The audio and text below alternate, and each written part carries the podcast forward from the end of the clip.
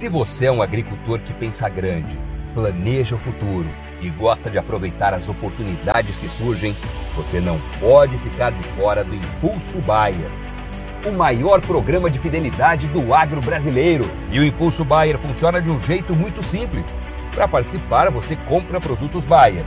Entra no site orbia.ag e cadastra as notas fiscais. E assim que a sua nota for aprovada, seus pontos serão calculados você já poderá resgatar produtos e serviços. Também a partir do cadastro das notas fiscais, você junta impulsos que vão determinar o seu número de estrelas. Você pode ser cliente de uma a cinco estrelas. Quanto mais produtos Bayer comprar, maior será sua classificação e mais benefícios você acessa, como entrada gratuita em eventos, viagens exclusivas e acesso a soluções que vão alavancar o seu negócio. Saiba mais em agrobaia.com.br barra Impulso Traço Baia. É o Impulso Baia, impulsionando você para o futuro.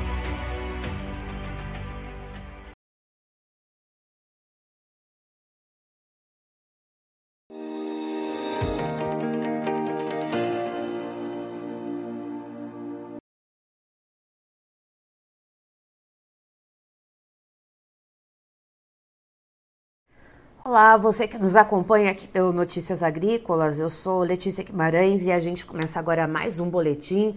Vamos falar um pouquinho sobre o mercado do boi gordo, vamos saber como que a gente termina essa semana, uma semana que foi virada de quinzena, uma semana que teve um feriado em plena quarta-feira, quebrou um pouco né, o ritmo de negociações, mas quem vai trazer informações para a gente sobre como que está sendo a dinâmica desse mercado do boi gordo, né, e como a gente finaliza esta semana é o Wagner Yanagisawa, que é analista da área de proteínas animais do Rabobank. Seja muito bem-vindo, Wagner. Olá, bom dia, Letícia, bom dia a todos. Sempre um prazer estar aqui com vocês. Wagner, me diga uma coisa, é, como que o feriado dessa semana, em plena quarta-feira, quando os negócios começam a ganhar um pouquinho de ritmo, afetou aí a, a dinâmica de negociações para o mercado do boi?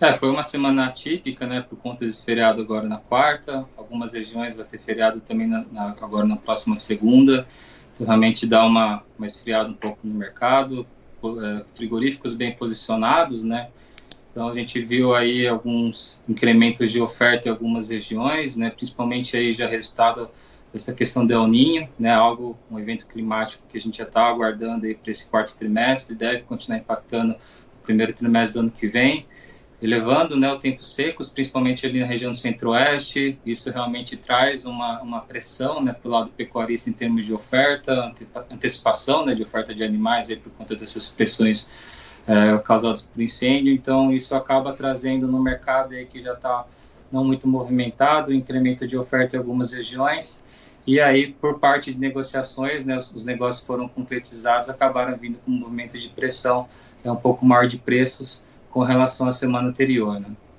Ou seja, Wagner, em quais regiões, em quais estados que a gente consegue pontuar e se a gente conseguir trazer esses preços também para a nossa audiência que está nos acompanhando, porque aqui no Notícias Agrícolas você sabe, né? A gente tem de norte a sul, de leste a oeste, pessoal que nos acompanha, para a gente conseguir trazer então esses pontos mais específicos, né? De onde está tendo mais oferta, em que preços a gente está vendo essa arroba do boi girar.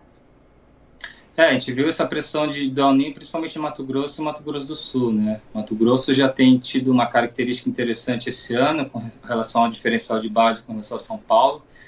Tem atingido patamares realmente bem elevados, né? Muito por conta desse incremento de oferta mais punjante com relação à referência aqui em São Paulo. Então, acho que os principais destaques nessa questão climática realmente está ficando com esses dois estados ali do Centro-Oeste. Aqui em São Paulo a gente viu né, o mercado boi gordo ontem fechando a 227,95. Né? É um dado interessante porque de fato a gente está trabalhando com um patamar de preço realmente bem abaixo do que até está sendo precificado no, no mercado futuro. Né? Para esse mês aí, é, na casa de 239, se não me engano, é, 239 para novembro. Né? Então Acho que tem um, desbalanço aí nesse sentido. Acredito que para essa segunda quinzena, apesar é, de ter sem grandes expectativas né, de recuperação de preço, a gente deve ver essa questão da melhora da demanda sazonal até o último mês de dezembro, é, acompanhando o mercado. e fortalecendo as cotações, como eu disse, em grande expectativa de aumento, mas favorecendo os preços aí, pelo menos nesse curto prazo, né? Isso que eu ia te perguntar, Wagner, se a gente vê o físico rodando aqui para a Praça Paulista, né, em torno de 227, dos, quase chegando ali no 228, e vê uma diferença de quase 10 reais para o contrato novembro na B3, é, o que, que, se, o, que, que o mercado está olhando para precificar esses 10 reais a mais no vencimento novembro? É a demanda que você comentou? Perfeito. Acho que um dos principais fatores é essa questão da demanda. Acho que tem alguns desestímulos para o lado da oferta, né? Bem no período ali da época do, do, segundo giro do confinamento, né? Por conta daquele momento de pressão de preços. Acho que de fato isso para quem estava com o fluxo de caixa um pouco mais apertado, com os custos um pouco mais elevados, quem estava trazendo aí, né, um estoque de grãos um pouco mais caro, ou quem antecipou muito a compra de reposição, realmente ficou um pouco mais reticente, né, de colocar esses animais no, no coxo, principalmente nas regiões onde a gente tem visto volumes de chuva interessantes aí, dando capacidade para suportar esse animal é, na pastagem, né, então acho que no comparativo anual, a principal pressão no segundo giro vem por conta dessas questões das margens mesmo, realmente para bater esses 239 no fechamento do mês, a gente deve ver um incremento aí de preço um pouco mais é, interessante nessas duas próximas semanas, tá? Difícil falar se a gente realmente vai, vai seguir ou não, mas basicamente esse incremento né, no preço futuro é muito ligado a essas questões de demanda agora, nesse momento do ano. Não só no mercado doméstico, a chegada das estações mais quentes, mas no mercado de exportação também, principalmente pensando no mercado da China, né? Sazonalmente, nessa época do ano, é, incrementa os volumes de importação para se preparar para o feriado da, do Festival das, da Primavera, né? No final de, de, janeiro. Como a gente tem esse frete logístico de quase 40 dias, a gente tem que, eles têm que se antecipar um pouco, se posicionar um pouco antes aqui nas compras, tá? É, tem tido uma pressão de exportação por, por, por, conta da China, mas muito por conta aí daqueles meses de março, abril, que teve a suspensão, né? Que na teoria foi um mês, mas acabou prolongando aí por quase dois meses. Mesmo com esses volumes interessantes que estão sendo exportados aí nos últimos meses, acreditamos que talvez não dê tempo suficiente né, nesses próximos dois meses para compensar esse 7% de queda né, no volume de exportação acumulado até outubro desse ano com relação ao mesmo período do ano passado, né? Antes da gente se aprofundar um pouco mais na questão das exportações, Wagner, uh, como que está o esquema de escalas de abate agora, né, nessa segunda quinzena de novembro, né? A gente já está nessa finaleira de ano de 2023, mas pensando nessa segunda quinzena do mês, como que a gente vê as escalas? É, a gente espera que dê uma encurtada, né? Principalmente com esse movimento de demanda que deve se consolidar aí, pelo menos a expectativa nas próximas duas semanas. Tá? Então, esse movimento de encurtamento deve elevar o interesse dos frigoríficos de uma maneira geral por compra de novos lotes, e isso, sem dúvida, incrementar aí é, os preços do, do animal vivo, né? Do boi gordo para ser abatido. Mas realmente esse ano tem sido realmente bastante complicado por conta desse incremento de oferta, né? Que em alguns momentos realmente aumentou bastante né, as escalas de abate da indústria, retirou o interesse, principalmente para os produtores, né, os pecuaristas que estão com fluxo um pouco mais apertado, acabaram aceitando essas cotações menores, que trouxe realmente uma queda bem interessante, está falando na casa de quase 30%, aí, quando tiver no comparativo de setembro no, no, com relação ao mesmo período do ano anterior. Né? Então, é uma característica desse ano por conta desse aumento de oferta, mas aí para essa próxima quinzena a gente deve ver uma melhora aí, em termos de interesse da indústria.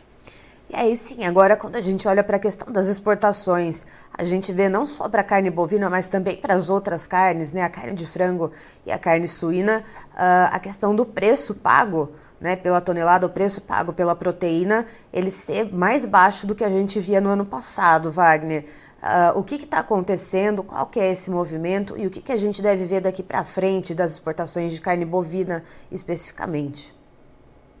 Bom, o mercado global de carne bovina ele está passando por um processo aí um pouco de estabilidade, né, uma ligeira recuperação esse ano que deve se manter no ano que vem, basicamente por conta de Brasil e Austrália que estão levando bastante oferta. A Austrália, principalmente, a gente está projetando um incremento na casa de 17% esse ano, né, em termos de oferta.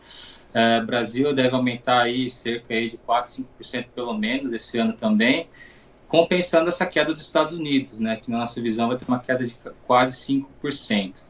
Falando em, em, particular na questão do Brasil, né, esse forte incremento de oferta no mercado doméstico em termos de produção, né, primeiro semestre foi recorde em termos de volume produ produzido no, no, no comparativo né, anual com relação à série histórica. É, os players importadores sabem né, desse incremento de oferta, sabem que o mercado do, do boi gordo aqui no Brasil está passando por um processo de desvalorização. Isso acaba refletindo também é, no, no, nos preços médios exportados, né? principalmente quando a gente fala de China, além de ter esse incremento de oferta no mercado doméstico aqui em termos de disponibilidade, a gente vê uma Austrália realmente avançando bastante em termos de oferta, é, não só por conta de oferta, mas também esse incremento de oferta no mercado da Austrália, somado a um mercado doméstico que realmente está com níveis de consumo realmente muito baixos, tem trazido aos, aos, preços da Austrália no mercado externo abaixo do Brasil e da Argentina. Né? Isso era um, um, cenário realmente é, um pouco inédito. Brasil e Argentina, nesses últimos dois, três anos, tinham se consolidado aí, ofertando a carne mais barata do mundo, né, em termos de preço e dólar, mas por conta dessa forte aumento de oferta na Austrália, antecipação de abates, também está ocorrendo esse ano por conta do El Ninho, clima seco em algumas regiões, impactando a disponibilidade de alimento, realmente está trazendo uma queda de preço muito forte. A Austrália esse ano, quando a gente vê os dados de importação da China até setembro, tem avançado aí cerca de 27%, né, o aumento de volume exportado esse ano com relação ao mesmo período do ano passado. Né? Então, essa, esse, esse cenário de aumento de competitividade com relação a mercados importantes do Brasil, que é o mercado chinês e logo depois os Estados Unidos, né, é, com o cenário de aumento de oferta no mercado local é que justifica realmente essa, essa queda, né, essa pressão de preço no valor exportado médio do Brasil esse ano. Esse é um dado que eu achei bastante interessante, Wagner, porque a gente sabia que nesse ano, por causa de ciclo pecuário, né, de alta aqui no Brasil e também na Austrália, e o inverso nos Estados Unidos, a gente sabia que o páreo, no caso das exportações, seria Brasil e Austrália. Mas no caso, a Austrália conseguiu ganhar essa competitividade junto ao Brasil ali, conseguiu ali, vamos dizer assim, parear com a gente ou até melhorar um pouco a competitividade deles? Sim, é, Brasil ainda continua sendo o maior exportador para a China, tá? É, o grande ponto realmente é que esse incremento de oferta da Austrália ele impacta a competitividade exatamente dos nossos dois maiores mercados em volume hoje, que é China e Estados Unidos, tá? É, Brasil está ainda nessa ansiedade em termos de uma liberação de cota, né, para os Estados Unidos, mas a Austrália é historicamente, junto com a Nova Zelândia, um grande parceiro comercial dos Estados Unidos também. Né? Então, ele já já tá, gente já está vislumbrando um cenário para esse ano e para o ano que vem, onde vai ter um aumento de oferta de trimming né, para o lado da Austrália, que é o principal porte que os Estados Unidos têm importado do Brasil para a produção de hambúrguer. Então, sem dúvida, é um player aí a mais em termos de competitividade para o Brasil com relação ao ano que vem. E agora que a gente está ali nessa situação, né, que a gente fala bastante a respeito do mercado de grãos aqui, sobre justamente essas intempéries climáticas, né, ou chuva demais no sul do país, ou escassez de chuva em outras regiões, Wagner. O que, que a gente deve observar? A gente deve ver esse cenário né, de oferta um pouco mais contínua uh, de boiadas, justamente por causa dessas questões de pastagens mais escassas, por causa dessa escassez de chuva? É, de fato, essa questão do El Ninho, essa questão climática, né, para a pastagem, para a produção de carne bovina, deve ter um impacto maior com relação aos anos anteriores, né? É, para o sul, realmente a preocupação maior fica com, por conta desses excessos de chuvas, podem trazer alguns problemas logísticos em algumas regiões, não só para ofertar animal para o frigorífico, mas para chegadas de insumo também. E nas regiões centro-oeste ali, é, principalmente, né, onde acumula a maior parte do rebanho, a gente vê que esses momentos de seca podem trazer, como já está acontecendo, essas pressões em termos de oferta por conta de incêndio. Na nossa visão, é praticamente consolidado que, pelo menos até o primeiro trimestre é, do ano que vem, essa questão do El Ninho vai continuar acompanhando o setor. Né? Muito difícil ainda antecipar né, qualquer tipo de, de, de, aumento de impacto né, em termos de, de, de gravidade, mas é um, um fator, sem dúvida, adicional para ficar no radar do produtor porque é, vai impactar de alguma forma, né? Ponto positivo aí para as regiões que têm absorvido aí volumes interessantes de chuva, acho que aqui o estado de São Paulo tem conseguido é, volumes interessantes aí no nosso, né, no nosso monitoramento que a gente faz mensal. Então, tem trazido oportunidades em termos de qualidade de pastagem para negociação do produtor, né? principalmente no momento onde a gente está começando agora a engorda de, de gado a pasto, deve começar a ofertar no começo do ano que vem é, para as regiões que estão mais a, bem abastecidas e suportadas em termos de qualidade de pasto, pode ser um fator adicional em termos de negociação com o frigorífico, num momento, principalmente no primeiro trimestre, onde sazonalmente é o, é o momento mais desafiador em termos de consumo, né? não só no mercado doméstico, mas para exportação também. Geralmente, China fica ali fora do mercado até, até meados de fevereiro, março. Né? Então, é um, pode ser um fator desafiador para algumas regiões, mas pode trazer oportunidades para as outras também. O abate de fêmeas, Wagner, ele deve continuar ainda refletindo em algum, né, nos preços do, da arroba do boi? É, quando a gente olha os dados do, do IBGE, né, da pesquisa trimestral do abate, a gente viu que esse ano realmente março bateu 49%, né, no, no, a participação das fêmeas abates totais. Quando a gente se espelha com os ciclos anteriores, a gente deve ver ainda volumes interessantes de fêmeas nesse primeiro semestre de 2024.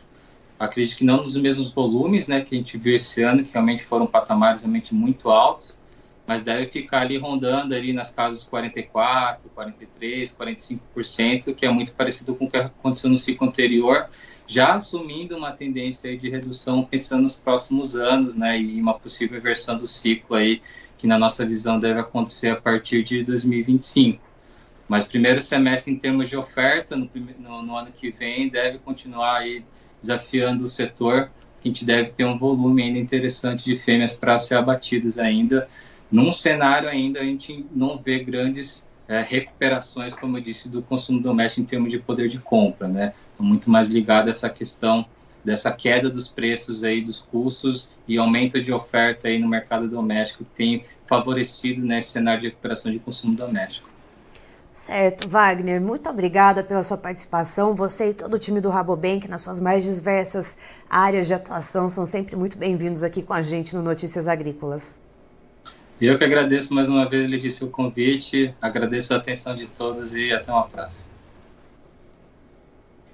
Tá, então estivemos com o Wagner Yanagisawa, que é analista da área de proteínas animais do Rabobank, nos trazendo as informações a respeito do mercado do boi gordo, numa semana que foi aí meio quebrada, uma semana com um feriado na quarta-feira, justamente no dia em que as negociações no mercado do boi começam a se aquecer.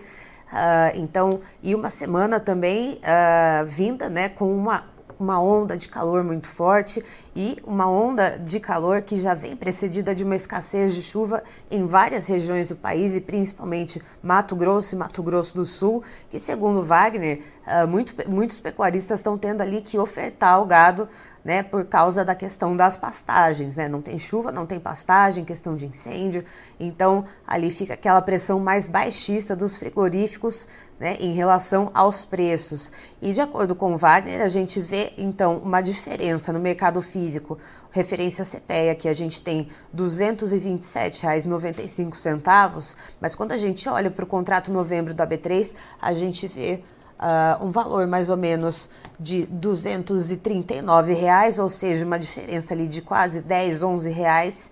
E, segundo Wagner, o que, que é essa diferença? Essa precificação diferente para o contrato novembro, ela pode estar ligada à questão da demanda interna. É uma demanda da questão da sazonalidade, final de ano, recebimento de 13 terceiro. Isso pode estar ligado a essa questão né, diferente do que a gente está vendo da questão da oferta um pouco maior de boiadas agora, justamente por essa questão de pastagens. E a gente não deve ver, mesmo com essa demanda um pouco melhor agora no fim de ano, segundo Wagner, a gente não deve ver altas explosivas e, inclusive, o primeiro semestre de 2024 ele ainda deve ser um pouco desafiador em relação à oferta de animais. Ou seja, a gente precisa ficar atento, você pecuarista, principalmente atento ao mercado, atento às movimentações. Christian, por gentileza, os preços na tela. Vamos lá então. Contrato novembro de 2023, agora a gente vê na B3 uma leve alta de 0,19%, com o valor da arroba bovina em R$ 239,45. Dezembro praticamente estável, com uma queda muito tímida de 0,02%, com arroba valendo R$ 244,40. Janeiro estável, com preço de 245 reais arroba. Fevereiro a gente vê ali uma ligeira alta de 0,45%, valendo R$ 243,10 arroba. E a referência para o estado de São Paulo do boi gordo, referência CPEA, queda de 1,43%, valendo R$ 227,95. Eu encerro por aqui, já já tem mais informações para você. Notícias agrícolas, informação agro-relevante e conectada.